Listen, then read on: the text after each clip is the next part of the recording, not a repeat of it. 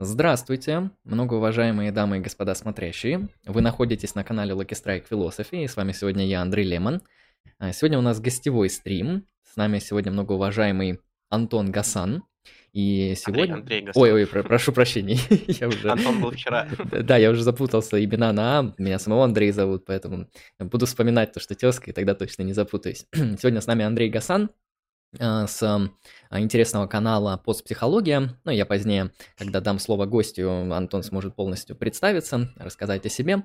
А, Вот, э, э, я привыкну, да. А, Андрей, и, соответственно, мы сегодня будем обсуждать психологию, когнитивную психологию и темы, которые с этим, соответственно, связаны. Как мы знаем, все эти вещи, они пересекаются и с философией, поэтому, возможно, если будет интересно, мы это также на какое-то философское русло а, выведем и пообсуждаем тоже в этом ключе. А, Из технических моментов ам, Вопросы с донатом я постараюсь зачитать сразу. Вопросы из чата мы будем зачитывать, э, если успеем, ближе к концу а, данной трансляции. А Вот так вот. Андрей, ну тогда представишься, ты у нас на канале не был. Расскажи о себе, чем занимаешься, какие интересы, какие проекты и так далее. Ох, а, да, спасибо, что пригласил. Очень такой у тебя классный, интересный канал. Я с недавнего времени тоже как-то э, начал интересоваться философией. Ну, как-то больше в такое аналитическое русло потянуло. Вот поэтому периодически смотрю стримы и, да, очень такой годный, классный контент.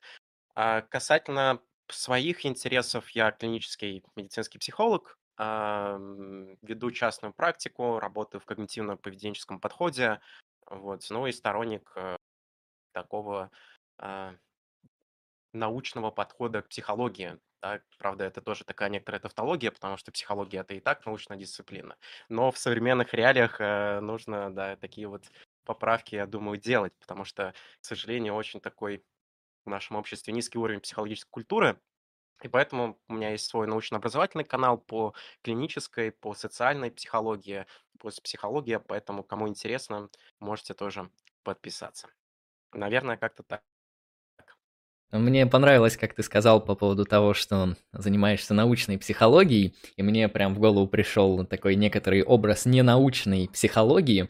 И знаешь, э, на самом деле это не что-то абсурдное, потому что я уверен, что можно проводить какую-нибудь психологическую экспертизу, психологическую консультацию, используя карты Таро. Вот это мне, так сказать, знакомо по личному опыту и прочее. Поэтому действительно нужно отличать там научные типы э, психологических исследований от э, каких-то а, религиозных, э, там, мистических, оккультных, э, может Да, быть, э, иных и так далее. В этом плане это тоже важно. Да, действительно, потому что, ну, психология сейчас тоже очень так подается всяческого рода манипуляциям, да, и люди склонны к очень к магическому мышлению, так называемому, смотрят, э, не знаю, там, битву экстрасенсов, обращаются к астрологам. Да, кстати, вот куда ходить? Э, Недавно клиент обращался с депрессией, и психолог порекомендовала а, сходить в церковь и поставить свечку. Э, Да, поэтому иногда такие случаются очень примечательные истории, приходится наблюдать. Ну, Вот, понимаешь, пожалуйста. нужно апеллировать к самым эффективным, к самым сильным психологическим механизмам, то есть к религиозной вере. И человек, наверное, посчитал, что это будет релевантным. Э, Хотя, может быть, не всегда это работает.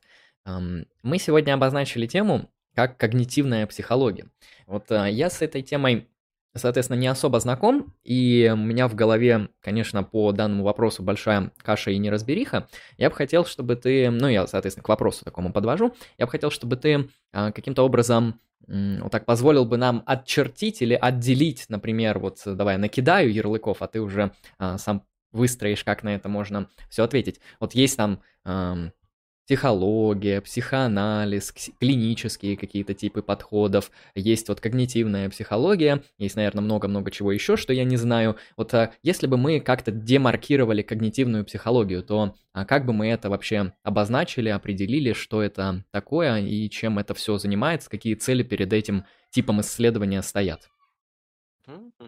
Да, да. Ну вот, э, мне кажется, да, стоит как-то немножко так эм, э, начать издалека, потому что, ну вот это снова, наверное, возвращает нас к вопросу о а, низком уровне психологической культуры, потому что А, ну, по сути, когда мы говорим о современном а, состоянии э, психологии, то, конечно же, имеется в виду экспериментальная психология, которая как раз-таки вот и называется когнитивной психологией. То есть э, психология, которая изучает наши когнитивные, то есть познавательные процессы, да, то есть процессы, посредством которых мы храним, обрабатываем и получаем знания об окружающей нас действительности. И, ну вот в этом смысле так, э, очень много разных таких, э, представлений, а, в умах людей существует касательно того, что психология- это где-то вот какие-то ассоциации с психоанализом, с кушеточкой, а, да, с тем, что вот, э, значит, вы как-то там приходите, исследуется какое-то, а, бессознательные процессы. Ну вот, э, по сути, когнитивная психология- это такое некоторое, ам современное, а, современное состояние, наверное, психологии как науки. И здесь, а, конечно же, предпосылкой для появления когнитивной психологии считается, разумеется, появление а, компьютерных наук, то есть э, представление об общей архитектуре компьютеров. Ну и, соответственно, тоже вот появилась идея, что можно создать такой компьютер, который думал бы как человек. Да, и вот э, когнитивная психология, она тоже отчасти основана на представлении о том, что а, мозг это тоже как комп, только мягкий и слизкий. И у когнитивной психологии даже есть э, собственный свой день рождения. Это э, таковым считают 11 сентября 1956 года. Это когда в Массачусетском э, технологическом институте э, проходил, э, в, э, по-моему, там второй день по проблемам переработки информации. И в первый день тоже было много всего всякого интересного, но именно во второй день а, были сделаны такие три, а, три доклада, которые, по сути, заложили основы исследования познания с позиции информационного подхода. И вот э, первым выступал лингвист Ноам Хомский, или Чомский, не знаю, как правильно, а, в- с докладом а, «Три модели описания языка». Вторым выступал психолог а, Джордж Миллер, и тоже с таким, э, можно сказать, э, выдающимся по известности и по количеству опровержений докладом а, «Волшебное число 7 плюс-минус 2». Ну, то есть это тоже, да, такое некоторое количество информации, которое удерживает крат- э, кратковременная память на единице информации. Но сейчас, кстати, тоже а, это число снизилось где-то 4 плюс-минус 2. А, Но вот, э, да, Миллер, он тоже представил такую первую модель рабочей памяти, кратковременной памяти, и, да, в виде такой ячеечной, э, ячеечных компонентов. И Э, да, то есть, э, тоже вот Миллер, он, э, по сути, вот эту свою модель памяти, основал на компьютерной метаф э, на компьютерной метафоре. То есть, э, э, кратковременная память с точки зрения Миллера, она тоже представляла такой набор ячеек, в которые могут записываться разные структурные единицы информации. И если нужно дополнить какую-то новую, то стирается какая-то старая. Ну и вот, 3 доклад- это был Герберт Саймон. Это математик, и они, ну, вместе сделали доклад с компьютерщиком А а, Аланом Ньюэллом. И вот они тоже представили такую первую, можно сказать, модель искусственного интеллекта. А, я, правда, не помню, как там это называлась их модель. Да, ну, собственно, это была такая первая попытка описать мышление человека на языке компьютерной программы, да, и мы здесь тоже можем наблюдать, что а, люди из разных областей знаний, занимающиеся разными какими-то проблемами, они начинают работать на некоторой такой единой и, общем, и общей тематикой, как вообще человек познает мир. А, Кстати, у меня тоже был, я помню, э, вот эти книжки из детства, да, как я познаю мир. Да, вот и Э, и именно вот мы здесь видим, что этих всех людей, этих всех ученых интересовал как раз-таки а, вопрос э, именно внутренних процессов, а не внешнее воздействие, внешние реакции. Потому что, напомню, до этого главенствовал бихевиоризм, да, наука о поведении человека, ну, вот стимул-реакция, а, м, оперантное обуславливание Скиннера, а, то есть вот э, да, человек, он вот э, поведение можно свести к формуле стимул-реакция. И, кстати говоря, интересно, что вот считается, а, что вот в 56 году произошла когнитивная революция, но по факту бихевиоризм, поведенческая психология, контекстуальные науки, они тоже, ну, э, как это, принято ложно считать, никуда не девались, они тоже а, artist. продолжали развиваться, да, то есть вот, э, ну, сейчас тоже современная психология, это, ну, в основном это экспериментальная психология, о которой я рассказал, и, ну, бихевиоризм, поведенческие, эм, поведенческая наука, она тоже, ну, вот, э, может быть, стала менее популярной, но законы поведения, они, как говорятся, универсальны и открыты еще вот со времен Ивана Петровича Павлова, а, да, вот поэтому, наверное, я бы, наверное, так охарактеризовал, рассказал о том, что такое когнитивная психология. Это интересный такой красивый исторический экскурс. Я тут выделил для себя три опорные точки, наверное. Больше моя память не позволяет, соответственно, 4 или 7 выделять. Я их как раз проговорю, чтобы потом не забыть. Э, Первое — это вот экспериментальный характер психологии. Второе — это психология как теория познания, а, а третью я, кажется, и забыл. Пока говорил и забыл, как все, как все плохо. Ну, третий там донат потом зачитаю, да и все. Спасибо за донат. Донаты мы будем читать, э, ну, соответственно, по, по порядочку. Так что донатим.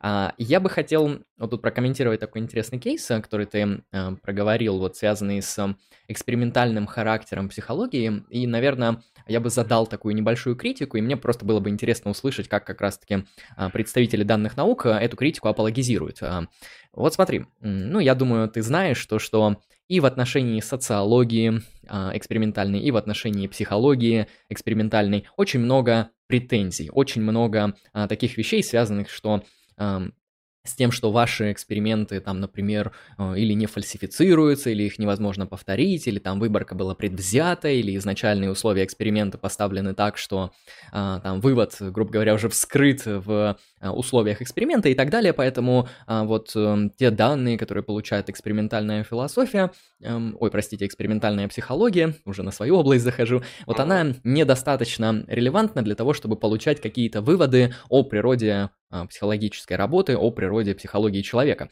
А, Ну, я, конечно, понимаю, что эта критика, она очень поверхностная, но мне просто интересно, вот а, как, как с этим быть? То есть а, достаточно ли релевантны те самые экспериментальные психологические исследования и показательны ли они, а, ну, как вот что-то научное, как что-то, что дает нам, ну, действительно, знания о природе психологической конституции человека? Да, да, это интересный вопрос, потому что, ну вот, э, как раз-таки экспериментальная психология, она примечательна за счет того, что современные э, методы исследования, они очень да, такие серьезные, развиваются. То есть сейчас и конечно же, исследуются с такой психофизиологической стороны а, исследования с использованием там а, функциональной и магнитно-резонансной томографии, методы позитронно-эмиссионной а, томографии. И, ну, в первую очередь, э, да, это, ну, такие, по сути, естественно, научные методы исследования.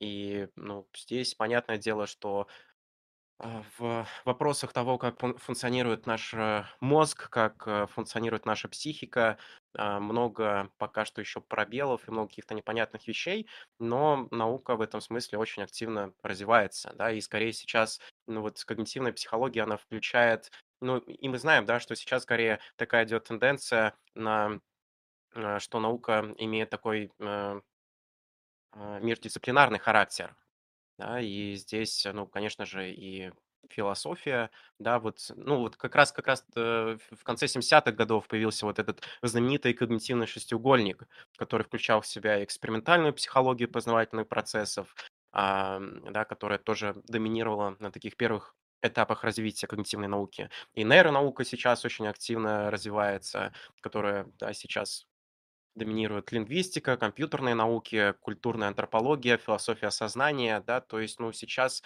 очень много исследований, они такой имеют э, междисциплинарный характер, да, и поэтому, ну, вот, э, конечно же, э, особенность и отличительная такая особенность экспериментальной психологии, что она использует, естественно, научные методы исследования, да, которые вот, ну, характеризуются такой э, высокой надежностью, валидностью, да, то есть, когда, например, исследуется э, ощущения, восприятие, внимание, обучение, память, э, мышление, как они функционируют.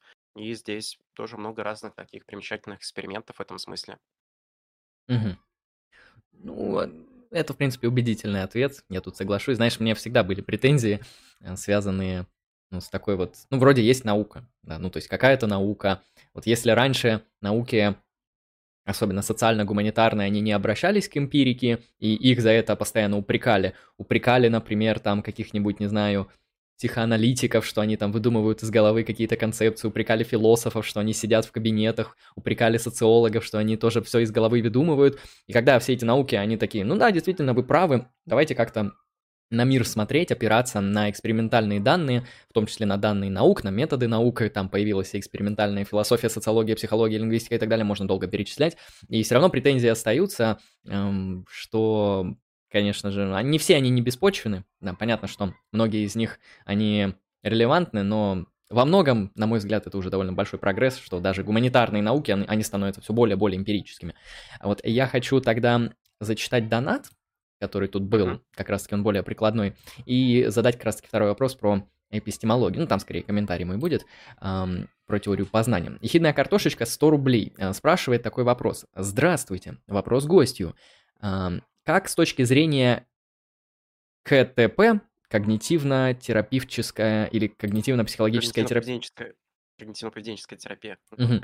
А, КПТ можно самовылечить загоны, связанные с собственной поздней девственностью и эмоциональной зависимости от тян. Ну, я думаю, эта тема, да, актуальна для многих, поэтому спасибо большое за вопрос, ехидная картошечка. Так как же можно решить вот эти вот проблемы, которые возникают у особой прослойки людей, которые часто группируются в политическую идеологию, называют себя там инцелами и так далее? Вот как, как можно это решить с помощью э, терапии? терапии?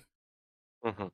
Ну, здесь, во-первых, вообще вопрос, э, наверное, изначально необходимости. Если человек к этому приходит и его все вроде как устраивает, то, наверное, здесь и сложно считать это за условную какую-то патологию и за то, что с этим что-то надо делать, да, если, ну, человек к этому пришел, да, это скорее такое а, естественное намерение человека. Но с другой стороны, если для человека такая некоторая проблема, то ну, вообще, наверное, стоит оговориться о том, а, что такое когнитивно-поведенческая терапия, да, и чем она занимается. Потому что психология– это очень интересная наука в том плане, что у нас, а, по сути-то, нет какого-то единого предмета исследования. То есть на протяжении а, вот такого исторического развития науки предмет исследования у нас тоже очень сильно менялся.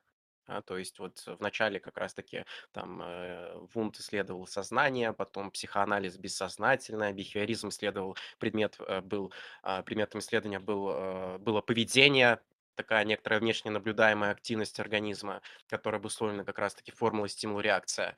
Э, да, вот когнитивная психология сейчас акцент делает на наших познавательных процессах, э, да, и поэтому, ну вот, э, психология такая очень многофрагментарная наука.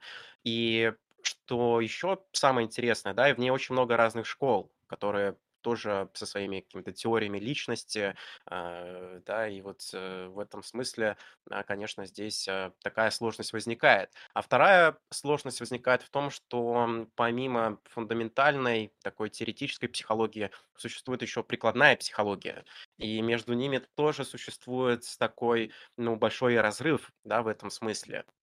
И вот как раз когнитивная, когнитивно-поведенческая терапия. И здесь тоже не стоит э, путать когнитивную, когнитивно-поведенческую терапию и когнитивную экспериментальную психологию. Это абсолютно две разных области. Одна про теорию, про фундаментальную психологию, другая про практику, про то, а как э, помогать людям справляться им с какими-то ментальными расстройствами, с какими-то сложностями в жизни. И поэтому здесь ну, тоже есть эм, некоторые такие особенности. И вот как раз когнитивная терапия, она исходит из того, что, по сути, не сами события, происходящие в нашей жизни, вызывают в нас определенные какие-то эмоциональные и поведенческие реакции. Да, там вот это снова э, формула стимул-реакция. А что все-таки между стимулом и реакцией существует некоторое промежуточное звено, в виде когниции, в виде знания, в виде а, особенностей мышления. И поэтому в большей степени наши реакции все-таки определяют наше отношение к ситуациям. То, как мы на них реагируем через призму своего опыта, через призму своего образа, через призму э, ценностей, установок, которые мы усвоили в процессе социализации. Да, и получается, что, казалось бы, одна ситуация, но человек может реагировать в этой ситуации абсолютно по-разному. Да, например, там один человек, а, не знаю, там вот взять ситуацию пробки, да, едет человек в машине, застрял в пробке, один будет очень ругаться, будет э, сквернословить, сигналить э, и э, раздражаться, что он попал в такую ситуацию. Другой человек, не знаю, там, расстроится, например, да, что вот я не успел на встречу, блин, или там на самолет, и испытает какую-нибудь фрустрацию, да. Третий человек скажет, ну, блин, ну, попал я в пробку, что поделать, да, немножко так стоистически отнесется, ну, вот, не знаю, там, послушаю какой-нибудь подкастик, да, музыку какую-то. То есть, казалось бы, ситуация одна, да, а, стимул один, а реакция у людей абсолютно разная. И поэтому в этом смысле а, когнитивная терапия и исследует эту систему установок, систему отношений к самому себе, к миру, к людям в целом. И задача как раз-таки заключается в том, чтобы выявлять некоторые закономерности э, этого мышления, да, смотреть, а насколько эти установки, они адаптивны, да, насколько они приводят к более качественной жизни и не приводит к каким-то, или наоборот, приводит к каким-то психологическим проблемам, да, тогда вот мы как раз на терапии пытаемся это фиксить, переосмысливать, да, а можно как-то иначе на ситуацию посмотреть, да, какие есть там не знаю, доказательства в пользу того, что вот ситуация вот так сейчас выглядит, а какие доказательства в пользу того, ну, что, да, там какие-то а, доводы обратного приводим. То есть она тоже в основе содержит такой немножко научный подход, и в, с точки зрения когнитивной терапии, отвечая на вопрос, да, это, ну, как раз, э, как здесь можно помочь, ну, посмотреть, да, а как ты к этому вообще пришел, к этой позиции, почему ты к этому пришел, насколько она адаптивна, да, а можно ли как-то пересмотреть эти установки, э, да, и в конце концов, э, ну, прийти к тому, а что тебе важно, да, или каким-то, не знаю, там, подвести к ценностям, да, каким человеком ты бы хотел быть, с набором каких ценностей и что для этого необходимо. Я немножко так, наверное, а, абстрактно ответил, но вот как есть. Может быть, какие-то уточняющие, проясняющие вопросы будут. Мне понравилось последнее предложение, потому что когда ты начал интерпретировать э, такие вещи, как вот э, адаптивность, насколько оно соответствует твоим ценностям, э, как это помогает тебе в жизни – а, нужно ли оно тебе. А, это очень похоже на философию Хайдегера, да и, в принципе, на такой экзистенциалистский ключ, да, где мы для решения каких-то проблем обращаемся к какому-то нашему внутреннему ядру, какой бы характер оно ни носило, и пытаемся сами определить, ну, действительно, что нам надо в этой жизни, что мы хотим, какие цели мы перед собой ставим, какими методами мы хотим эти цели достигать и так далее, и, возможно, а, прояснив э, вот все эти вещи на уровне хотя бы артикуляции для самого себя, а, вам станет проще. Хотя мне всегда казалось, что это ну, такая довольно банальная вещь, что, ну, неужели человек, он находится в какой-то в какой-то ловушке, в которой он не может заняться саморефлексией, ведь это не займет даже много времени, это можно и за полчаса сделать. То есть ты садишься в тишине и полчаса думаешь просто действительно, что тебе надо, что ты хочешь и так далее. Ну вот люди действительно есть разные. Ехидная картошечка, я тебе посоветую решить свою проблему следующим образом. А, у Андрея есть, я как понимаю, частные консультации, поэтому, если что, напиши ему в ЛС и запишись. Я думаю, вы сможете по-настоящему решить эту проблему уже в таком действительно профессиональном ключе. Так что э, ссылки, ссылки в описании. А, хорошо, я бы хотел тогда эм, много, на самом деле, мыслей накидал а, интересных. Мне, я их буду сейчас, наверное, где-то записывать, чтобы они не вылетали у меня. Вот у меня такое постоянно происходит. А, я бы хотел тогда прокомментировать тот кейс, который изначально обозначил. Вот ты поговорил о том, что психология начала работать примерно как э, теория познания, как что-то подобное. И это очень интересно, потому что я подобные проекты несколько раз слышал. То есть впервые я мысль о том, что психология это некоторый э, тип эпистемологии, ну то есть теория познания это раздел философии, да, это эпистемология, это э, тот раздел, который отвечает на вопросы, связанные с тем, что такое знание, как нам достигать знания, какова природа истины, какие методы познания существуют и для каких целей они служат и так далее. И в первый раз я эту мысль услышал от Алексея, ну, от второго участника э, нашего проекта. Вот он просто тоже интересуется психологией, психоанализом. Жаль, его сегодня с нами нету. Э, соответственно, Но я такой не придал этому какого-то значения, но потом я это увидел у многоуважаемого интересного аналитического философа Квайна. Увидел, соответственно, недавно, и он выстраивал такой проект, называется «Натурализированная эпистемология», где он говорил, что на самом деле, понимаете, вот вы, философы, говорите, что эпистемология – это ваша сфера познания. Нет, понимаете, процесс познания – это довольно эмпирический процесс. Это процесс, который связан с работой мозга, с тем, как организм взаимодействует с внешней средой. Ну, это же не совсем философия, это психология, это там социология, возможно, ну, скорее психология. Вот Квайн, он, например, предложил модель, связанную с тем, что натурализированная эпистемология – это просто-напросто психология, то есть просто-напросто экспериментальная а, философия. Ну, я как, простите, психология. Я как понимаю, вот а, чем-то подобным и занимается психология. Конечно, здесь э, не знаете, что у философии отжали область, это не совсем так работает, в силу того, что философия, она задает именно фундаментальные вопросы, да, она, например, задает вопрос, что такое истина, а я, как понимаю, экспериментальный психолог, он описывает, как происходит процесс там получения знаний, приобретения и всего такого.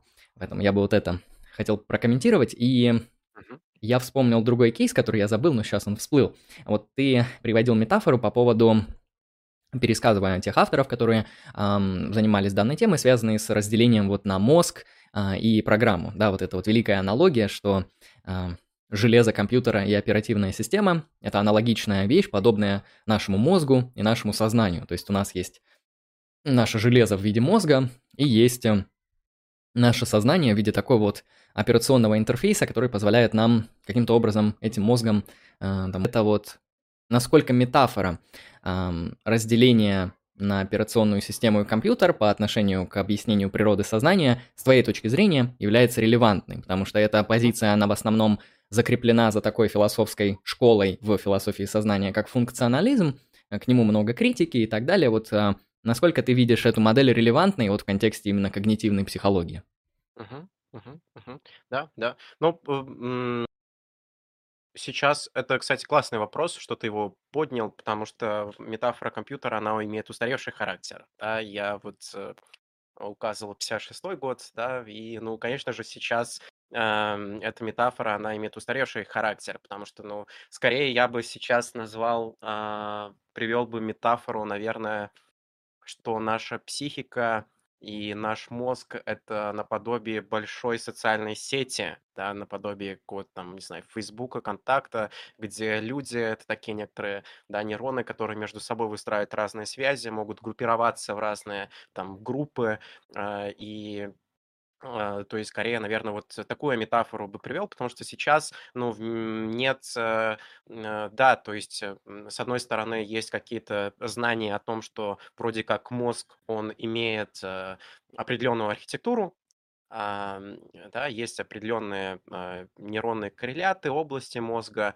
но по сути, как а, внутри между собой взаимодействуют нейроны, здесь скорее они взаимодействуют по типу такой модульной системы, да, что есть определенные модули, определенные нейросети, которые по-разному у каждого человека в процессе антогенеза в том числе формируются и между собой а, выстраивают эту связь, э, да, вот эти все корреляты нейронной активности, да, и поэтому, ну вот, э, действительно, да, сейчас э, тоже эта метафора компьютера, она устаревает, и на смену нее приходят более другие, более сложные а, да, понимания, что, ну, все-таки мозг, он имеет параллельную архитектуру, да, то есть э, все наши познавательные процессы, они сейчас, ну, в каждый момент времени существуют а, ну, параллельно существует, да, потому что вот сейчас даже у нас идет стрим, да, здесь э, задействуется и а, восприятие наше, здесь задействуется и мышление, здесь задействуются и ощущения,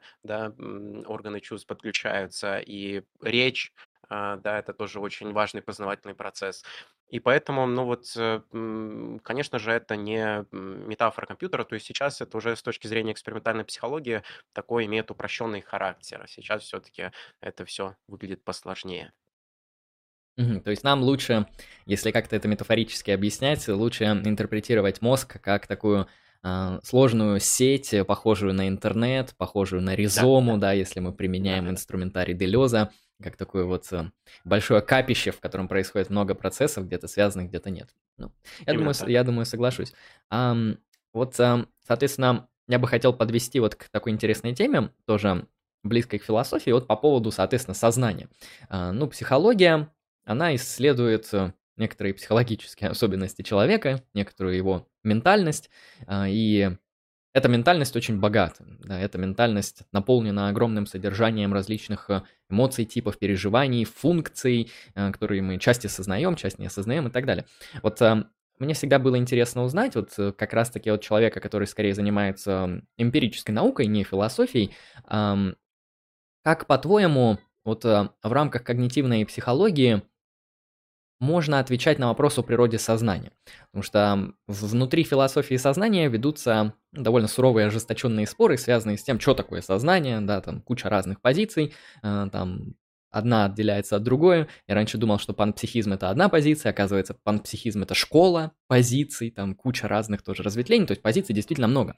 И вот мне интересно спросить у человека, соответственно, который в эту тему как-то включен, как-то этим непосредственно занимается, а как бы ты ну, по своим представлениям описал то, что обозначается сознанием вот в контексте ваших исследований, в контексте когнитивных эм, наук и психологической практики? Или это вообще такая тема, которая, в принципе, никак не поднимается ни на теоретическом, ни на практическом уровне? да. Ну вот э, здесь, наверное, а, Блин, это очень интересный вопрос, и, э, наверное, будет, будет сейчас такой некоторой неожиданностью, но я бы, наверное, а, зашел с такого а, совкового понимания психики. И мне кажется, отчасти здесь э, содержатся очень такие ценные крупицы понимания отчасти того, что такое может быть сознание, потому что вот как раз советская психология, она давала четкое определение. Да, и вот, э, ну, сначала, наверное, стоит поговорить о том, что такое психика, да, и вот как раз психика это, это то, что а, включает в себя множество различных процессов, да, и с одной стороны там ученые ищут их объяснения в биологической природе человека, с другой в его индивидуальном каком-то опыте, в-третьих, э, в законах, на основе которых строится и функционирует общество, да, социальная часть. Ну и вообще, кстати, современная, да, например, клиническая психология, и она развивается в рамках биопсихосоциального подхода, да, то есть вот подходу тех же ментальных расстройств. И вот эм, для начала, наверное, здесь стоит выделить две характеристики психики. То есть первое– это отражение Отражение- это устаревший тоже термин советский. Сейчас И это скорее есть такое, да. Вот мне бы Да. хотелось, а, чтобы ты, вот знаешь, максимально ясно, насколько это можно, постарался это проинтерпретировать. Потому что когда марксисты Да. говорят «сознание– это отражение бытия», звучит как набор метафор магических. Вот если это чем-то заменять, то все равно хотелось бы прояснить, вот что это значит.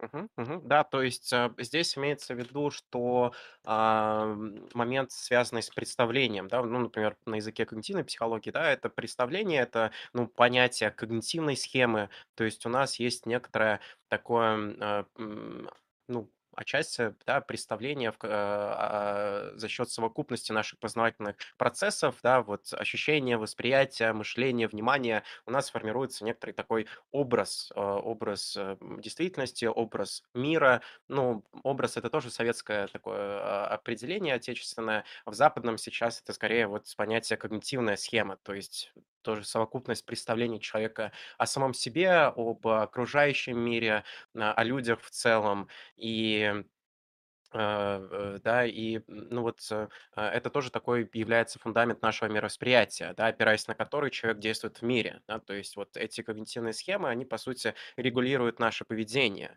А второй э, характеристика психики, она скорее функциональная, да, то есть здесь э, слово функция это скорее ответ на вопрос зачем. И ключевое слово здесь как раз-таки регуляция. То есть психика нам нужна как раз-таки для регуляции нашего собственного поведения и деятельности, чтобы мы как-то могли взаимодействовать с окружающей средой, адаптироваться под эту окружающую среду. А, да, и вот эм, поэтому э, здесь, если мы как-то соединим, то здесь вот, э, да, тоже может э, да, определение звучать как это некоторое такое представление человека о а, реальности, о мире, необходимое ему для а, жизни, а, деятельности в ней, чтобы мы могли как-то функционировать. Да, и здесь тоже, ну вот, э, опять же, отечественная психология, продолжая такой некоторый ряд, оно тоже дает определение сознания. И как раз-таки сознание было первым предметом научной психологии, да, потому что вот опять же мы с, с тобой тоже сегодня выстраивали ди- дискуссию о том, что насколько методы психологии да, э, в основе имеют такую, естественно, научную какую-то ориентацию. И на самом деле вот э, с 1879 года, когда была открыта первая Экспериментальная лаборатория в Лейпциге Вильгельмом Вунтом как раз-таки сознание исследовалось, естественно, научными методами. То есть там а, исследовались а, время реакция, ощущения, там, стимул-реакция, раздражение мышечное, да, нервные какие-то реакции. А, И, по сути, это вот, да, тоже возвращаясь немножко к вопросу о том, что, да, казалось бы, предмет исследован был сознание, но вот немножко так упрощенно, конечно, это все исследовалось на тот момент. Но Обе эти характеристики, которые до этого я озвучил, психики, да, ну, то есть психика- это тоже такая совокупность, да, если так упрощенно, редукционистски определять, совокупность наших познавательных процессов. Да, если мы говорим о сознании, то а, оно связано со способностью, ну, вот, формировать э, этот образ а, не только мира, но и себя в этом мире. Да, то есть это некоторая такая способность дать субъективный отчет о себе. Да, и поэтому если наш субъект а, может что-то о себе рассказать, да, там каких-то своих переживаниях, впечатлениях, то значит можно как-то этого субъекта изучать. А, я бы, наверное, вот э, первую часть ответа сформулировал таким образом, а, да, а вторая часть ответа это, ну вот э, как раз-таки есть очень интересное направление дисциплина, называется психология социального познания. И это скорее вот тоже такой предмет, который включает в себя а, социальную психологию, когнитивную психологию, социологию знания, эпистемологию. И здесь как раз тоже анализируется, как эти все факторы, они ну, вот, формируют этот образ мира. Да, то есть вот если говоря про а, вопрос о да, то я, наверное, вот придерживаюсь такого понимания, да, что это некоторый такой образ, образ да, который существует на основании наших познавательных процессов, да, и который позволяет э, нам определенным образом категоризировать ам, какие-то предметы а, окружающей действительности, потому что мы же действительно живем в предметном мире и действуем на основе тех смыслов и значений, которые придаем этим предметам действительности. А, Конечно же, мы проходим ряд э, процесса социализации, да, и вот тоже есть такой классный советский психолог Лев, Семенович Выгодский, и он вводит понятие интериоризация. Это выращивание внешней э, действительности, внешнего мира вовнутрь. Это вот тоже есть такой интересный момент, когда дети а, у них выражено очень такое эгоцентрическое мышление. Они считают, что они находятся, ну, вообще в центре мира, да, и, и, а, в какой-то момент они очень начинают много говорить, и вот э, проявляется такая эгоцентрическая речь, когда он может говорить, что вот я сейчас беру маркер, я сейчас рисую, а, не знаю, там солнышко, и при этом ему даже пофиг, если, ну, как-то ты рядом стоишь, реагируешь на его вопросы, слова или не реагируешь. Да? То есть а, речь становится для него таким средством для регуляции своего поведения. И затем где-то примерно к 5-6 годам происходит очень занимательная вещь. Ребенок замолкает, и такая внешняя речь приходит во внутреннюю и становится средством мышления. А, и поэтому вот здесь э, это очень такой интересный вопрос, как э, вот этот образ мира, себя, он конструируется. Да, и поэтому, ну, скорее отвечая, да, подводя вот этот итог, то я, наверное, придерживаюсь таких даже э, конструктивистских взглядов и подходов на сознание, да, что мы моделируем, конструируем образ окружающего мира и действительности, да, такой психический образ, который регулирует наше поведение. Это очень похоже на Канта и, в принципе, на такую концептуалистскую традицию. А, Прежде чем это прокомментирую, я бы хотел прокомментировать то, что мне действительно показалось очень близким. А, Ты упомянул в этом спиче по поводу того, что сознание некоторая такая наша способность а, тем или иным способом концептуально а, прояснять те или иные ну, элементы опыта. Ну, По крайней мере, это я так на свой язык перевел, потому что я вот а, конкретно те слова, которые ты использовал, а, уже не уловил, а, подзабыл. Соответственно, это очень похоже на вот эта вот концептуальная схема, о которой ты говоришь, которая позволяет, через которую мы смотрим на опыт, интерпретируем опыт, оно может ли здесь это слово быть отождествлено со словом мировоззрение. То есть можем ли мы а, его вот так вот заменить и не потеряется ли здесь смысл? Ну, раз нет, тогда а, мне кажется, это очень интересная точка пересечения именно такого философского дискурса и а, того, что высказал ты, в контексте того, что, на мой взгляд, на вопросы мировоззрения, то есть на а, самые общие, фундаментальные, базовые, принципиальные вопросы, из которых мы Эм, там, выстраиваем какую-то там систему понятий, отношений, принципов и моделей действия в том числе, не только теоретических моделей, но и практических, вот это все включается в мировоззрение, и мировоззрение исследуется по крайней мере, на мой взгляд, в рамках философии. Да, на вопросы антологии, вопросы эпистемологии, этики, теории ценностей, конечно же, отвечает э, психология, э, прошу прощения, философия. И в этом плане мне кажется, что э, здесь очень такая вот э, терапевтическая роль философии поднимается, которая была еще обозначена Людвигом Вингенштейном. Да, Людвиг Вингенштейн, конечно же, говорил про другое. Он говорил про то, что э, мы должны наилучшим способом прорабатывать собственный язык, распутывать противоречия, это будет оказывать терапевтический эффект.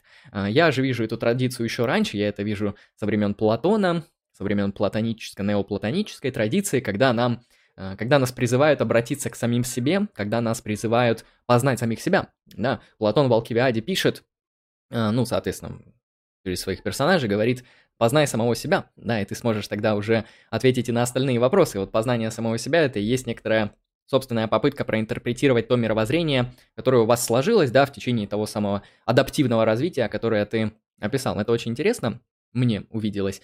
И э, описывать сознание как такую вот особую концептуальную схему, позволяющую нам интерпретировать опыт и адаптироваться к той или иной реальности, э, звучит очень интересно, очень функционалистически. То есть это не вписывается, конечно же, прям в какую-то конкретную теорию сознания. Очень похоже на такой функционалистический подход и заход. Вот это я просто наметил такую вещь, которая мне близка, и захотел ее э, как-то прообъективировать. А вопрос, который я здесь хотел задать, а, да, я же хотел еще про Канта сказать, то что это очень похоже на кантианскую систему, потому что, а, не знаю, знакомы ли слушатели с философией, ну, часть знакомы, часть нет, а, Кант, он, понимаете, сделал такой необычный, интересный переворот в истории философии, показав то, что наша ментальность, наша когнитивная система, наше сознание, как хотите называйте, как вам это удобно, она на самом деле не чисто воспринимает мир так, как этот мир устроен на самом деле. Она в каком-то смысле конструирует этот мир, она его собирает по частям. То есть Кант, конечно, это описывал а, в менее эмпирическом ключе, он описывал это а, в менее богатом и широком ключе, хотя кантовская система довольно сложна. Он говорил, что вот мы через категории пространства и время, которые в нас вшиты, да, воспринимаем те или иные предметы опыта, и эти предметы опыта оформляем еще в категориальные сетки. То есть, да, а, трансцендентальная эстетика плюс трансцендентальная аналитика, и вот мы видим вещи так, как они есть. Они уже обработаны, мир уже создан, мир уже создан нашим сознанием. И в этом плане, я же как понимаю, а, психология, которой занимаешься ты, она наилучшим способом те же вещи может исследовать, прорабатывать и уже на эмпирическом уровне. Потому что Кант, конечно, молодец, но Кант это философ, и Кант не так много знал эмпирических особенностей работы нашей ментальности, как это знают да. психологи. Да, да, да.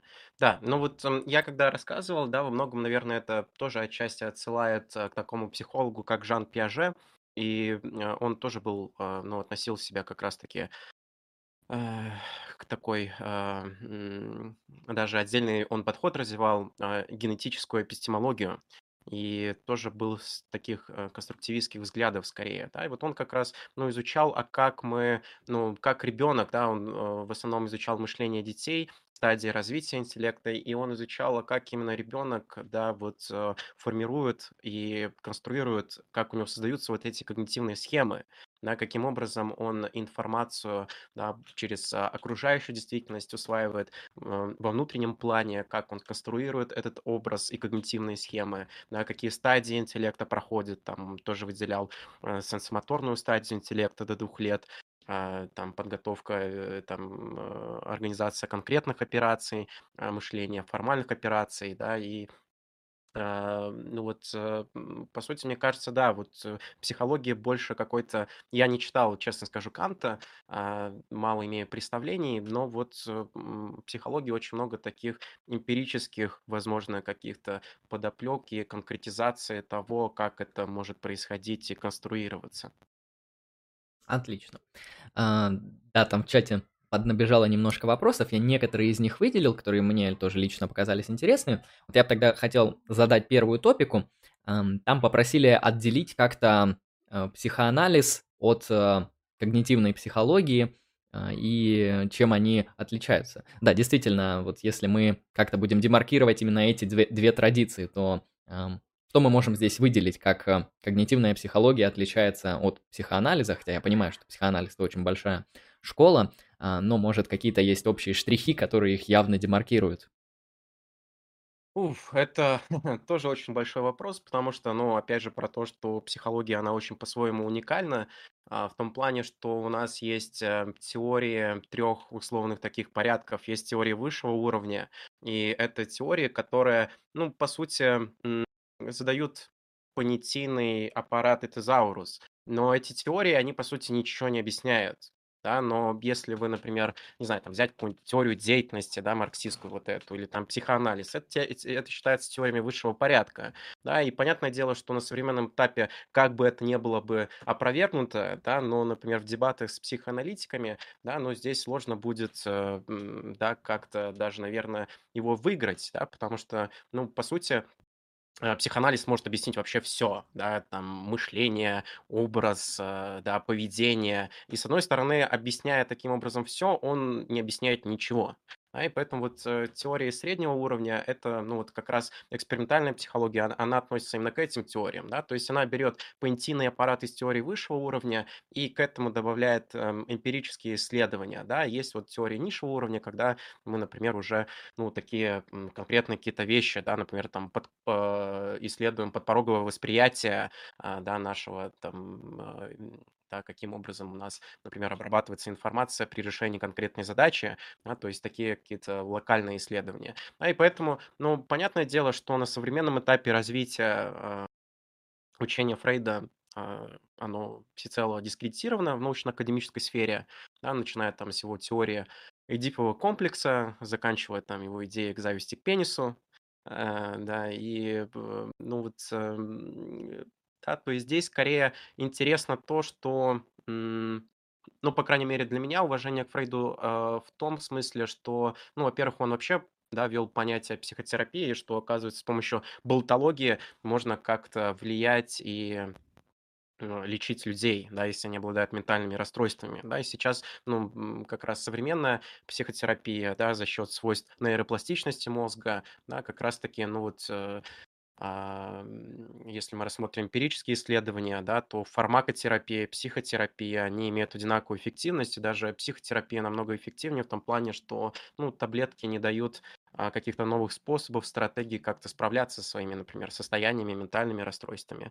Да, и поэтому здесь заслуга а, Фрейда заключается в том, что он вкинул очень смелые идеи, и знатно подорвал а, пуканы современников, потому что, ну, мне кажется, наука, она таким образом и развивается, да, что это побудило его современников а, начать опровергать эти все теории, и наука таким образом очень сильно и активно стала развиваться.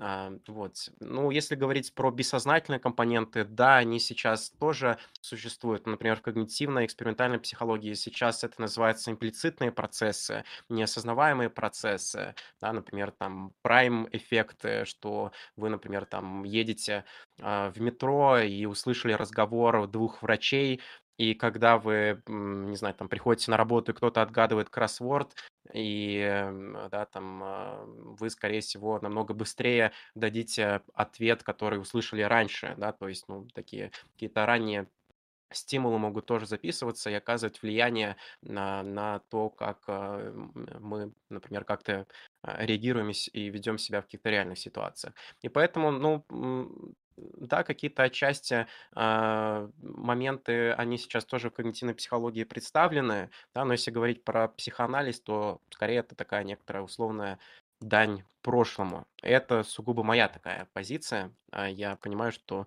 некоторые психологи, коллеги могут со мной в этом смысле не согласиться. Ну, это понятно, да, потому что психоаналитическая традиция, она живет, она там развивается, Да. просто она, ну, понятно, что это другой тип исследования, нежели когнитивная психология. И второй там кейс, который также был связан с вопросами демаркации, я его тут же а, задам тогда, если ты не против. А, как э, можно когнитивную психологию демаркировать от бихевиоризма? Да, мы сегодня несколько раз поднимали речь о бихевиоризме, о таком подходе. Он и на философию повлиял, да, была а, концепция сознания Гильберта Райла, которая называлась логический бихевиоризм, то, что у человека есть два типа поведений, одно из них лингвистическое, а другое ну, такое вот физическое, там, поднять руку и так далее. Uh-huh. И если мы изучим человека на уровне его лингвистического и физического поведения, то мы сможем объяснить природу сознания. Эта концепция, конечно, сейчас не очень актуальна. Вот если говорить о демаркации когнитивной психологии от бихевиоризма, как здесь мы можем это также отграничить?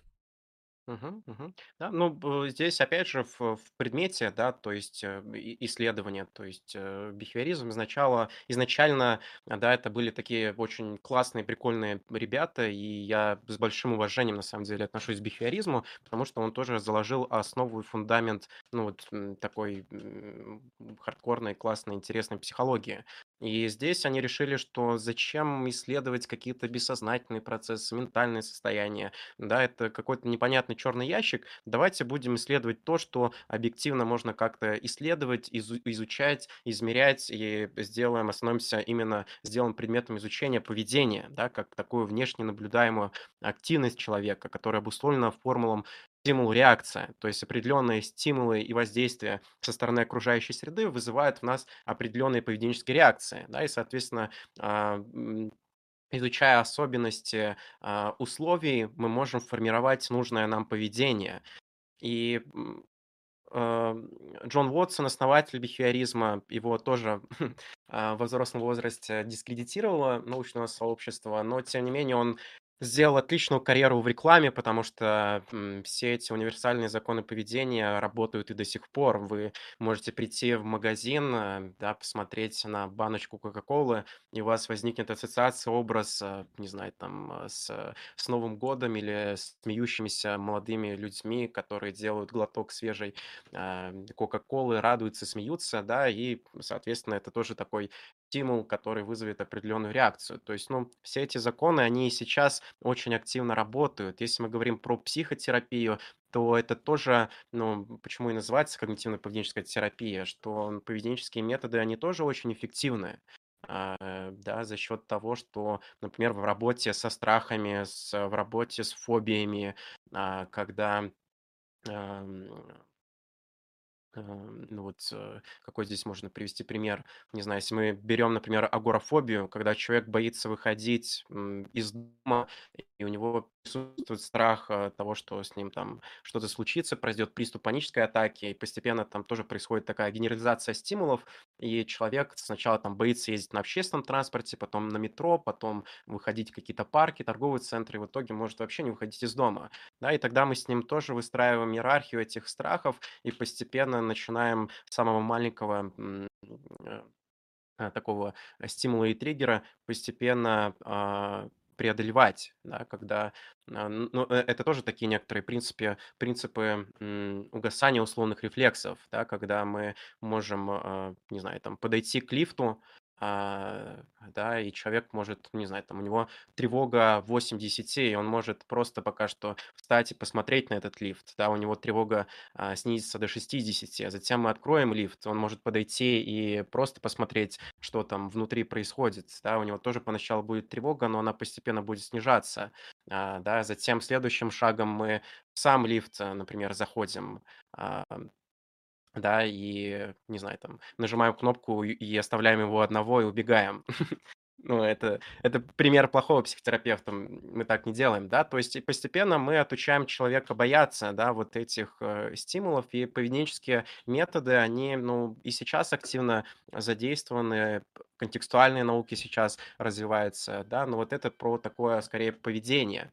Но вот, а если с исторической точки зрения рассматривать эту дефиницию, то, конечно же, многие идеи бих- бихевиоризма были э, подвержены критике, а, да, потому что все-таки ну, черный ящик, он все-таки как-то влияет на поведение. Да, и вот с развитием когнитивной науки появилось представление, понимание, что все-таки между стимулом и реакцией есть промежуточное звено в виде когнитивного, опять-таки, компонента. Да, и вот как раз Эдвард Толман, он тоже вел понятие вот этого промежуточного поведения. У него были эксперименты а, с крысами, где он вел понятие когнитивной карты, да, то есть крыса, она постепенно а, научалась с каждым днем все эффективнее проходить лабиринты, да, то есть у нее было, складывалось какое-то понимание, да, того, где поворачивать, э, куда идти, да, и получается, что, а, ну вот, э, да, это способствовало все-таки такой развилке, да, что, да, бихевиоризм- это круто и классно, да, но все-таки есть и когнитивный компонент, есть мышление, да, есть познавательные процессы, и они тоже во многом обуславливают поведение, да, и вот э, поэтому скорее дефиниция состоит в этом. Довольно интересный анализ, мне нравится. И ты здесь подвел к такой тоже интересной проблеме, которую я вот хотел тоже прояснить с твоей стороны. Ты сказал и про черный ящик, и по, про внутреннее поведение, ну и в принципе про внутренние состояния.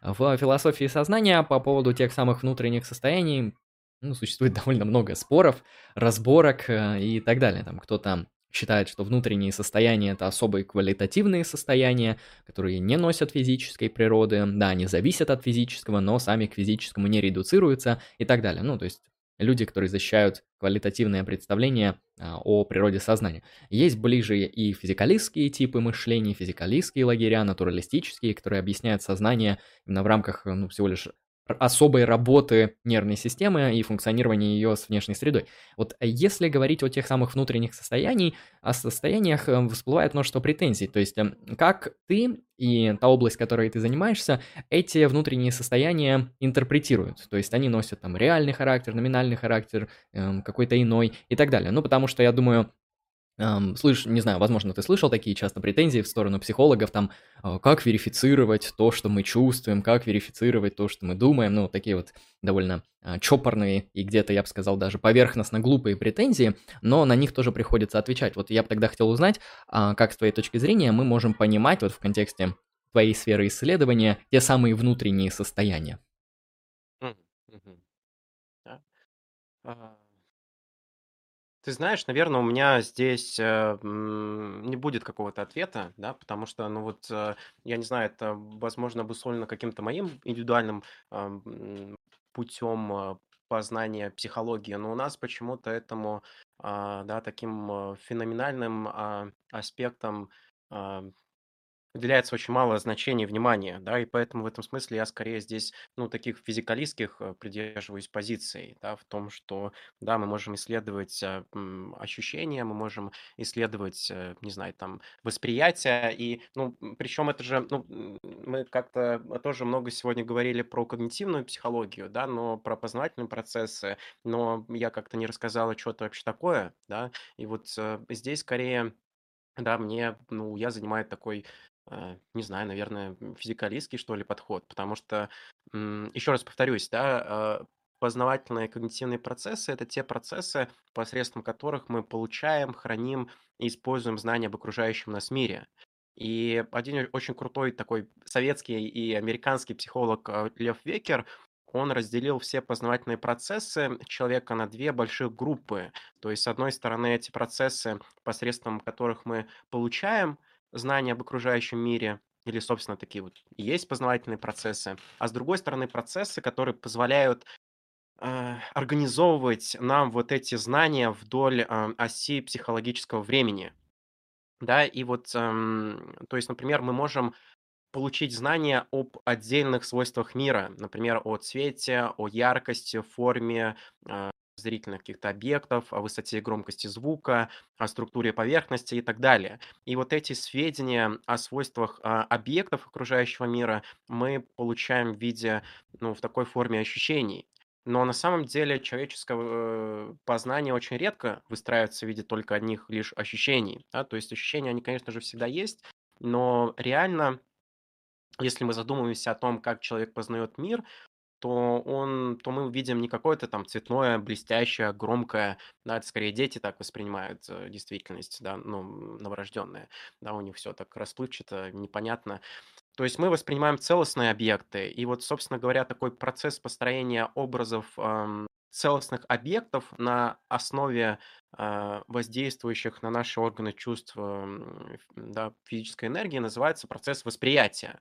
Да, и то есть у нас есть свойства объектов, есть целостные объекты, и но опять же бывает так, что не всегда оказывается, что в некоторых случаях а, да, какие-то ситуации оказываются для нас непривычными, и образов целостных объектов нам недостаточно.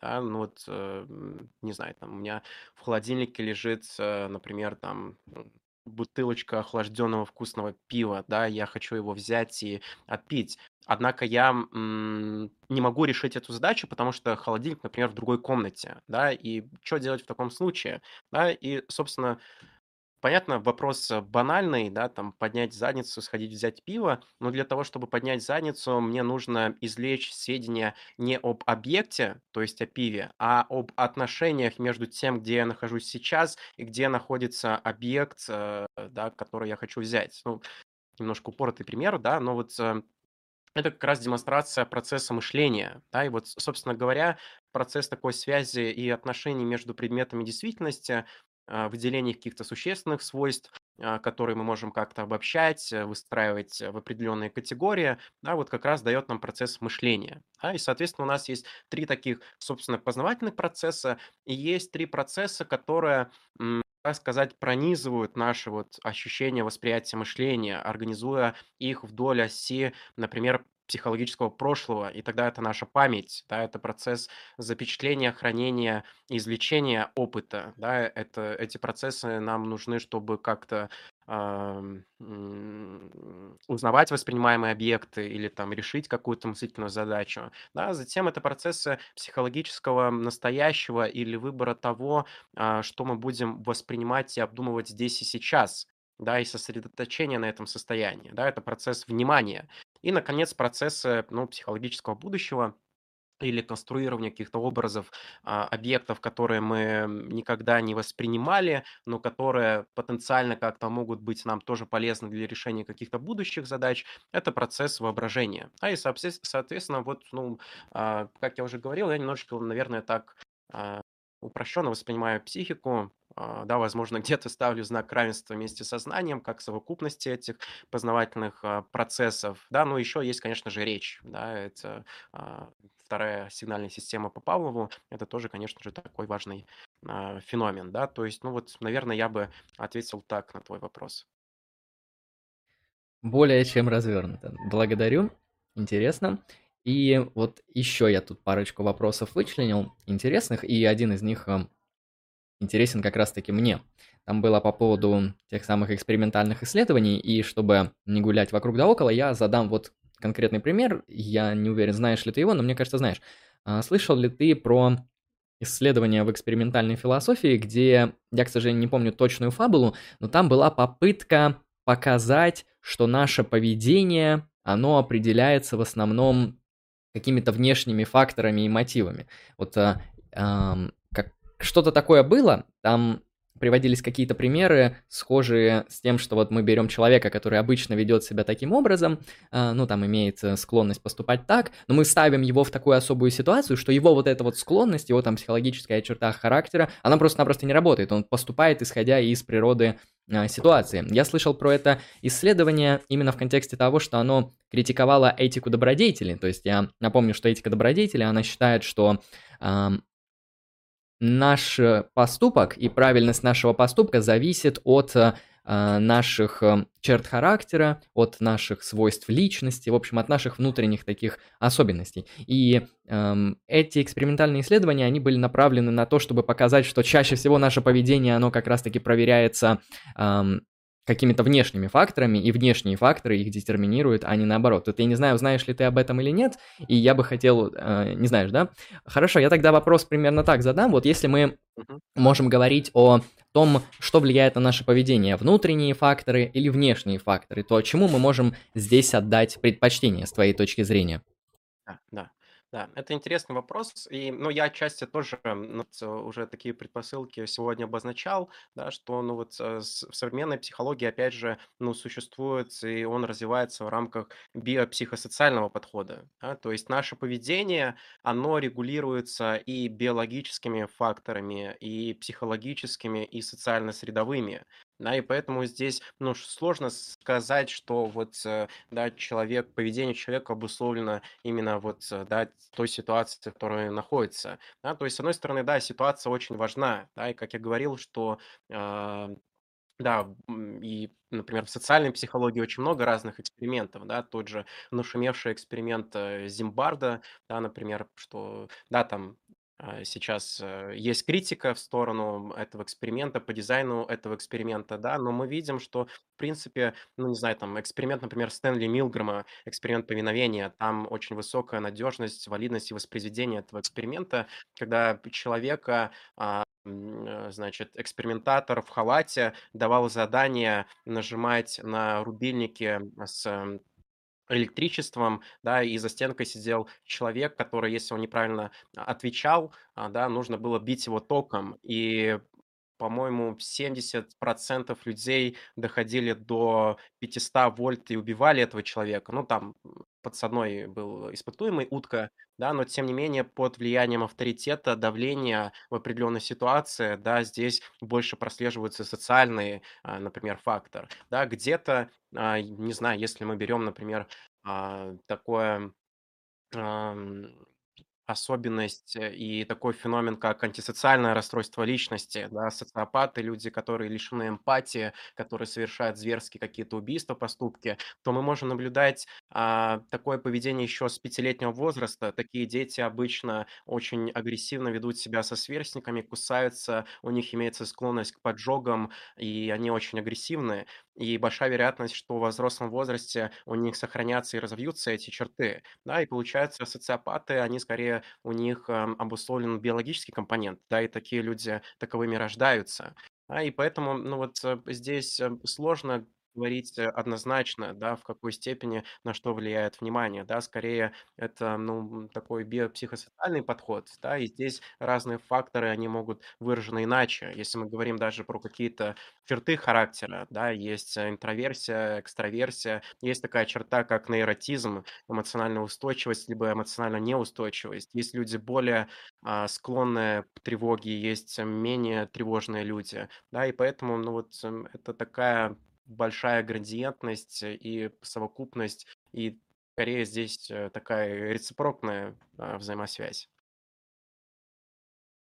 Когда ты пересказал как раз-таки тот самый эксперимент с ударом током, вот это, по-моему, входило вот в то, что я объяснял. По-моему, там ставили несколько разных экспериментов, и вот один из них вот был про удары током под влиянием вот этих внешних факторов. То есть, да, у меня всплыла эта фабула, что вот человек, берут какого-то человека, который там, ну, по жизни весь такой хороший, добрый, что никогда никому вред не причиняет, его ставят в такие условия, где заставляют бить током, и мы видим, что под давлением внешних факторов его там честность, добродетели, Да. склонности, они не играют никакой роли. То есть, э, какой смысл в его прошлой биографии, если в самый нужный момент она просто-напросто не работает. Так что это интересный момент. И когда ты сказал о социопатах, конечно, которые являются такими особыми ярко выраженными э, людьми на фоне других, и они поэтому и поведение их совершенно обходит все эти социальные нормы и социальные какие-то конвенции, предположения и так далее, а, то здесь например, обратное влияние, здесь что-то, что э, скорее описывается через внутренние характеристики этих людей, чем через внешние. Но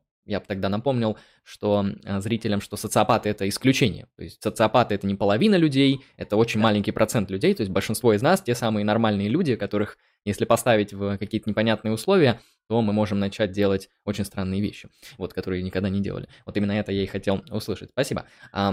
Отличный. Да, еще, еще Мгм. добавлю то, что там в социальной психологии тоже есть такой ярко выраженный феномен конформизма, да, то есть как раз феномен группового давления, да, и поэтому, ну, вот здесь тоже много есть таких разнообразных э, проявлений, да, того, как наше поведение чем может быть обусловлено, да, какими факторами. Хорошо. Вот еще тут вопро несколько вопросиков задам, и будем в соответствии с э, оговоренным временем понемножку подходить к концу.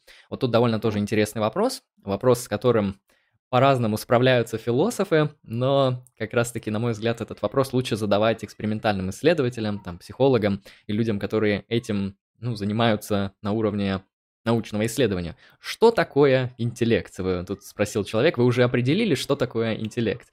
Эм, да, есть э, такие вещи, как IQ, об этом можно поговорить, насколько это релевантный критерий, возможно, есть какие-то контркритерии. Ну, в философии, я вот со своей стороны отвечу, интеллект определяют вот, наверное, в том ключе, в котором эм, это определение лучше бы не существовало. То есть оно настолько общее, что никому не интересно. Интеллект — это э, способность некоторого объекта обрабатывать информацию.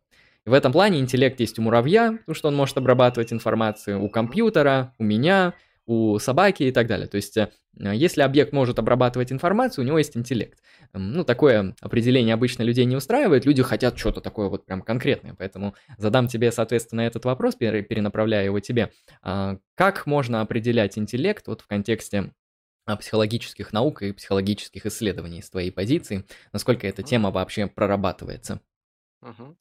Ну, я скажу, что, ну, вообще, если мы говорим про психодиагностику, это тоже такое интересное направление психология, которое, ну, смесь э, теоретической психологии, да, и вот такой прикладной. И это, наверное, когда мы говорим про понятие интеллект, это, наверное, самое, ну, вообще надежное и валидное понятие и самый разработанный термин в психологии и больше всего изученный. Да, и поэтому, ну, я, наверное, здесь э, проговорил бы про функцию интеллекта. Да, я считаю, что одна из главных как раз-таки функций интеллекта– это адаптация к окружающей жизни, да, посредством того, что мы можем решать какие-то задачи, обрабатывать информацию, использовать ее, применять, э, чтобы осваивать какую-то деятельность, а, да, и, соответственно, вот э, этот интеллект помогает нам адаптироваться а, к окружающей жизни. Да, и здесь, ну, опять же, тоже есть очень большое количество разных типов интеллекта, градации, методов исследования, да, там есть подвижный, есть кристаллизовавшийся интеллект, да, там вот первый это про как раз про абстрактное мышление, про логическое мышление, про способность решать задачи, да. Второй включает э, кристаллизовавшийся интеллект. Это, а, по сути, такой некоторый накопленный опыт, да, и способность усваивать, э, точнее, использовать какие-то свои усвоенные, а, знания, умения, навыки. Да, и поэтому, ну вот, эм, да, есть там однофакторная, многофакторная, теория интеллекта. По сути, это тоже очень такая интересная отдельная область и, в современном мире я могу наблюдать, что немножко, а, сейчас, а этим исследованием, да, и как-то вот, э, могу наблюдать, что вообще понятие интеллект немножко так дискредитируется, да, но я считаю, что это не не совсем оправданно, да, потому что, ну вот, э, проблема, а, людей, у которых, интеллект а, ниже среднего, те, которые, а, да, нарушение интеллекта, они тоже есть, их людей, ну, понятное дело, да, здесь мы всегда имеем в виду нормальное распределение в популяции, да, но есть люди, да, вот 100 это получается у нас э, среднее проявление интеллекта, э, средняя выраженность. Но есть люди, у которых, ну, как раз-таки интеллект ниже среднего. Эти люди могут жить, опять же, в нашем мире, ничем не отличаться от других людей, но при этом а, испытывать большие проблемы с социализацией, да, им тяжело могут даваться какие-то привычные виды деятельности, и этому, ну, на мой взгляд, уделяется к сожалению, не так много внимания. Да. Вот я бы, наверное, так ответил на это. Хорошо. Спасибо за этот ответ. Надеюсь, тот, кто задавал этот вопрос, а, получил релевантный ответ. И вот тут вот под конец более такой был вопрос а, педагогический, скорее, педагогического характера. А, тут спрашивают, что можно почитать, соответственно, что можно почитать по когнитивной психологии, какое введение в когнитивную психологию на русском либо английском языках может посоветовать гость? Вот такой вот вопрос. Да. Ну, здесь, наверное, можно начать а, с учебника а, Роберта Солса «Когнитивная психология». А, а, Затем, да, сейчас, секундочку. Да, затем есть вот еще такая, а, такая книженция, называется Когнитивная психология. История и современность- это э, хрестоматийный учебник. Здесь тоже очень много, разных описывается, ну, современных исследований, как сейчас эта наука выглядит, под редакцией Марии, э, Фолькман, а, и Спиридонова. Вот, тоже рекомендую. А, да, еще, мне кажется, интересно в рамках такого общего развития можете почитать Дэниеля Канемана. А, у него, правда, такое попсовое название "Думай медленно, решай быстро", да, но он тоже вот, э, да, человек, который получил Нобелевскую, ам, премию по экономике за использование психологических методик в экономической науке. И он тоже как раз вводит, э, понятие, когнитивных тех же иска иска искажений, эвристик мышления, то есть таких упрощенных правил, а, нашего мышления, да, то есть тоже можно, а, так, как-то вот начать, например, с этих работ. Отлично. Ну вот человек будет знать, что почитать. Я, кстати, не, не знал то, что вот эта научно-популярная книга, которую везде форсят, а, «Думай быстро, решай медленно», или как там, «Решай быстро, делай медленно», Да. уже, уже забыл, что это относится к когнитивной психологии. А сама книга нормальная? То есть э, вот это вот обманчивое название, оно обманчивое или все же не... Оно обманчивое, да, потому что там, а, Канеман, ну, они с Ансом Тверским еще с 80-х, с 90-х годов, а, проводили исследования, и там у них очень большой накопленный эмпирический материал. Да, и то есть, э, на самом деле, даже очень сложновато читать, ам, эту книженцию, да. Там очень много, ну, таких вот, э, эмпирических исследований, да, очень много эмпирики, и они вот очень хорошо эту теорию, там раскрывают, да, основываясь как раз, ну, в том числе на такие а, современную когнитивно-экспериментальную психологию. Это хорошо. У меня, знаешь, у меня всегда очень высокий скепсис по отношению к научпопу. И как-то раз Да. я встретил книгу по философии научпопа, он часто попадается. А книга немецкого автора Прехта, фамилия Прехта, она называлась «Я – это я? Если да, то насколько?»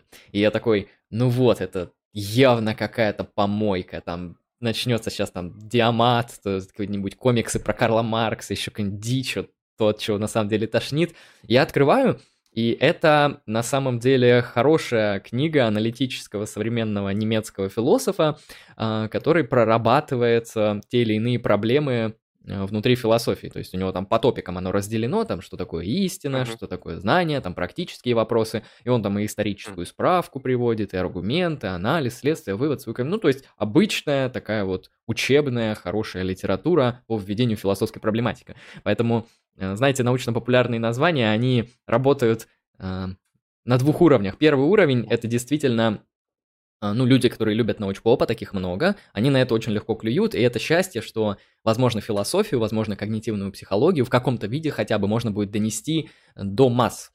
А, Но, с другой стороны, интеллектуальная верхушка, интеллектуальное сообщество, ну, люди, которые уже имеют какой-то вкус по отношению к литературе, их это очень сильно напугает. Поэтому будьте осторожны с научпопом.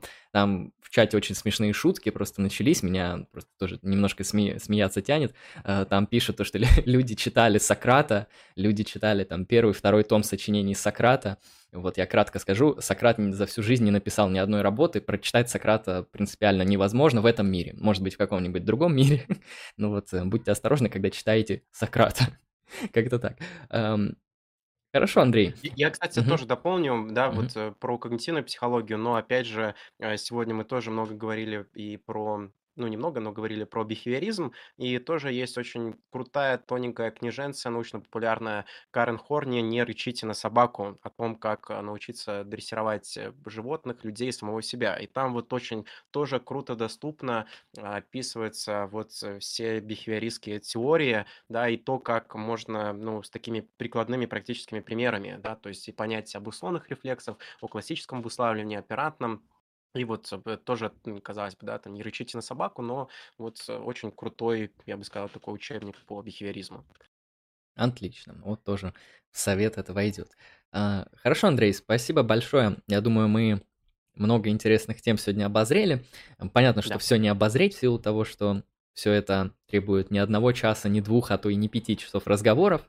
А, Но это, знаете, там, запал на будущее, а, примерно так. Ам, Поэтому будем на этом, соответственно, понемногу а, закругляться. А, Я доволен беседой, отлично обсудили. Я увидел действительно большие такие взаимосвязи между и философией сознаний, и такой вот физикалистско ориентированной аналитической философией, и когнитивной психологией. То, что они во некоторых моментах не то чтобы они пересекаются, но одни у других заимствуют. То есть, да, философы, они с легкостью берут что-то у когнитивных психологов, когнитивные психологи в своих методах пересекаются с классическими философами, и это действительно интересно.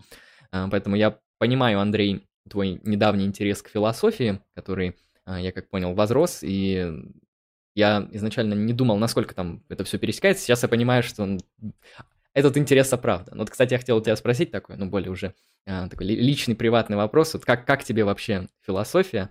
Насколько она тебе показалась интересной? С чего вообще начал? Как, что думаешь еще из этой темы? А, там, почитать, изучить? Ага, ага. Да, ну вот, э, да, это такой скорее недавний интерес возник. То есть э, как-то, ну вот в аспирантуре, когда учился, у нас э, скорее, да, такие, ну в основном это была философия науки, да, эпистемология, э, гносеология.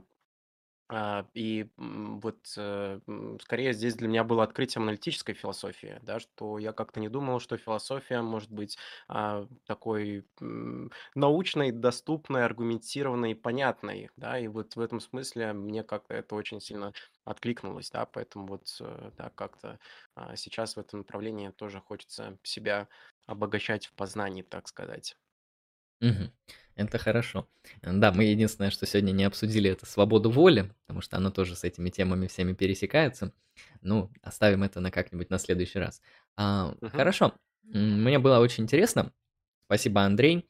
А, если есть какие-то а, комментарии с твоей стороны, если есть какие-то а, кейсы, связанные с тем, что ты можешь там порекомендовать, посоветовать зрителям, рассказать о своих ссылках, э, проектах, вот э, чем-то, а, что э, с чем могут ознакомиться зрители в случае, если они заинтересовались. Можешь вот это все а, прокомментировать. Так, я немножко, что-то у меня вылетел Discord. Это про свой канал, да? Чуть-чуть что-то А, прокомментировать, да-да-да. рассказать. Ага. Да, ну, на самом деле у меня такой, наверное, специфический канал, то есть я в основном провожу стримы, а, да, и там они тоже по часу, полтора идут. То есть такой формат скорее может не всем а, зайти, но если вы любите такие немножко хардкорные штуки, вещи, погружаться в предмет, да, то вот э, по клинической, по социальной психологии, про какие-то разбор а, разных феноменов, а, да, на примере каких-то фильмов. а, То есть я, ну, как-то тоже это мое такое творческое воплощение, реализация каких-то своих мыслей, интересов касательно психологии. Да, вот тоже у меня, кстати, был стрим по проблеме сознания с Антоном Кузнецовым на канале. И поэтому такой разносторонний контент, и я как-то намеренно стараюсь э, какие-то вещи усложнять, да, говорю какими-то научными терминами. То есть я как-то, наоборот, стараюсь придерживаться мнению, что популяризация, она не должна упрощать, да, вот э, мы сейчас, наоборот, видим такую, я могу наблюдать обратную тенденцию, да, что как-то вот и мне иногда такая критика прилетает, что как-то покороче, попроще это все объяснять. Я намеренно стараюсь, ну вот, э, да, каким-то научным тезаурсом тоже пользоваться. Я считаю, что а, наоборот, э, если у человека после стрима возникли какие-то вопросы, что-то ему показалось непонятным, и он пошел, да, куда-то там на Википедию, либо в библиотеку, да, что-то смотреть, гуглить, да, вот это, мне кажется, такой э, классный признак популяризации, да, вот э, научной дисциплины, да, то есть э, упрощать это, мне кажется, немножко не про это. Для меня это очень такой страшный сон превратиться в какого-то популярного психолога, на самом деле.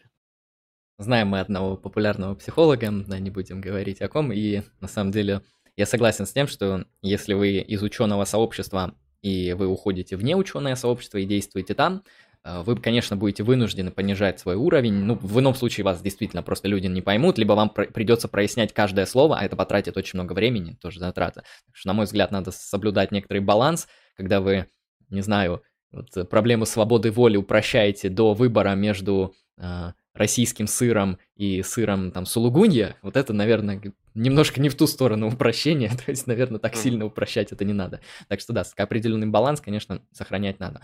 Да, многоуважаемые зрители, обязательно, кому понравилось, подписывайтесь на канал Андрея, все ссылки вы найдете в описании. Вот, Андрея, я как понимаю, еще есть свои частные консультации, если кому-то нужна какая-то э, психологическая помощь, ну или психологическая, я не знаю, тебе обращаются в основном именно с проблемами, или бывает такое, что люди обращаются в каком-то добром здравии, равноправии, но им все равно необходимо что-то прояснить из психологических моментов. Ну, я в основном здесь, э, да, в таком э, широком контексте работаю. То есть изначально я клинис- клинический психолог, и в основном тоже мой а, основной акцент это на работе э, с депрессиями, с тревожными состояниями, со страхами, с фобиями, да, но если да, но часто обращаются, да, там, с проблемами там, прокрастинации, выгорания, неуверенности в себе, проблемы с самооценкой, да, то есть вот если что-то здесь отвлекается, да, тоже можно обращаться. Ну и на канале тоже есть много разной информации по такой условной самопомощи.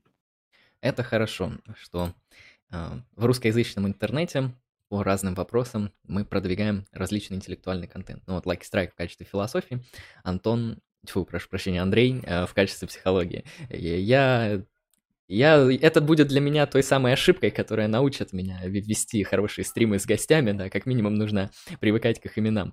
Uh, вот, хотя, хотя это очень удивительно для меня, потому что у меня, наверное, ни разу в гостях э, на стриме не было Андреев, и обычно, когда говорят Андрей, имеется в виду я. И мне mm. очень сложно произнести Андрей, как бы, потому что я же, получается, про себя буду говорить. Ну ладно, это уже, наверное, мои замашки. Должно быть, это какая-то оговорочка по Фрейду. Да, наверное, что-то такое. Андрей, я бы хотел тогда еще, я вспомнил, что у нас есть великая рубрика, которую мы украли у популярных журналистов, а, называется э, «Несколько вопросов от Марселя Пруста». А, я буду задавать короткие пафосные вопросы, а ты на них можешь э, коротко пафосно, недолго думая, отвечать. Хочешь ли ты принять в этом участие? Давай попробуем. Хорошо. А, первый вопрос. Ваша самая характерная черта? А. Характерная черта, пусть будет э, доброжелательность. Что является вашим главным недостатком? Недостатком. Сложно сказать, потому что, ну, недостатков, как и сильных сторон, их, наверное, э, много, да, и, ну, есть как и сильные какие-то качества, есть и, не знаю, недостатки, но какого-то такого яркого мне сейчас сходу, наверное, сложно сказать. Да, может быть, то, что я а, иногда бываю занудой, разве что. Хорошо. Ну, точнее, плохо. Следующий вопрос. Э, ваше любимое занятие? Занятие? Ну да, пусть будет познание в самом широком смысле, да, то есть изучение что-то, чтение каких-то статей, да, как-то а, делиться этими знаниями, помогать другим людям, да, наверное, как-то так. Что для вас счастье? Ох, э, счастье, счастье. Это интересный вопрос, потому что, ну, счастье это да, немножко такая абстрактная вещь, но а, я себя считаю вполне счастливым человеком. И для меня, наверное, счастье– это осознавать и следовать по пути своим каким-то ценностям. Где бы вам хотелось жить? Жить... Не знаю, я как-то себя считаю таким... а, Придерживаюсь космополитических взглядов, поэтому, не знаю, я гражданин Вселенной, мне везде как-то хорошо. К каким порокам вы чувствуете наибольшее снисхождение? Каким порокам снисхождения? Мгм. Каким порокам? А. Не знаю, мне как-то, наверное, сложно ответить, каким порокам.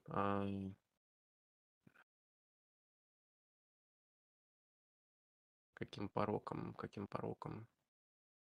Ну, не знаю, глупость считается ли пороком. Считается. По Аристотелю точно. Ну, вот пусть будет так. Ваше любимое блюдо? Хм, любимое блюдо. А, наверное, стейк средней прожарки. Стейк. Хороший вкус. Стейки одобряем. Ваш любимый безалкогольный напиток? Безалкогольный напиток, ну, Кока-Кола. Ваш любимый алкогольный напиток? Пиво светлое, фильтрованное. Ам, здесь обычно вопрос звучит так, какой у вас любимый писатель, а я спрошу, какой у тебя любимый психолог? Можно от двух-трех. М. Какой любимый психолог? Э, Это такой, наверное, сложный тоже вопрос. Но, наверное, да, отчасти это Лев Семенович Выгодский.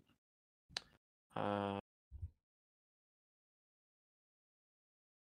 ну, я бы, кстати, наверное, не знаю, назвал Достоевского, да, то есть, э, мне кажется, он тоже такая некоторая часть, а, смесь как раз-таки, да, и писателя, и его можно, мне кажется, очень, да, смело назвать и психологом. Ваше любимое художественное произведение? А, ну, вот сюда п- братья Карамазовы. Какой способностью вам бы хотелось обладать? А, какой способностью хотелось бы обладать? А, Блин, да много, всякими разными. Я бы хотел телепортироваться или останавливать время. Наверное, да. Я бы хотел иметь э, маховик времени, как у Гермионы Грейнджер, да, и чтобы в сутках было побольше часиков. Последний вопрос. Ваше состояние духа в настоящий момент? М, Состояние духа? Не знаю, ровное, спокойное. Это был Андрей Гасан. А, Спасибо, Андрей, за стрим. Отличный Да, стрим. Мне понравилось. спасибо большое. А, Вот, обязательно подписывайтесь, многоуважаемые зрители, на ресурсы Андрея, ссылки в описании. А, Кому понравилось, кто пришел, например, на канал Lucky Strike, кто здесь не был, а, подписывайтесь на канал Lucky Strike Philosophy. Здесь мы в основном занимаемся философией. Если вам интересна философия, а, в частности аналитическая философия, то на стримах, на отдельных вебинарах, лекциях, паблике ВКонтакте вы можете найти огромное множество контента по данной дисциплине. Так что, кому понравилось, подписывайтесь на все найденные вами ресурсы. А, Ну, на этом тогда будем заканчивать. Э, Спасибо большое, Андрей, за стрим, за участие, за присутствие. Да. А, Могу еще, не знаю, там, если нужно, какое-то заключительное слово дать, и будем кончать это. Ну, наверное, нет. Спасибо тебе, что позвал. Было, правда, интересно, занимательно, да, и очень как-то быстро так время а, прошло. да. Поэтому успехов, развития канала. Спасибо. Делаешь классное дело. Благодарю. Ам, Многоуважаемые зрители, вы были на канале Lucky Strike Philosophy. С вами был я, ведущий Андрей Лемон и психолог Андрей Гасан. Всем удачи и всем пока.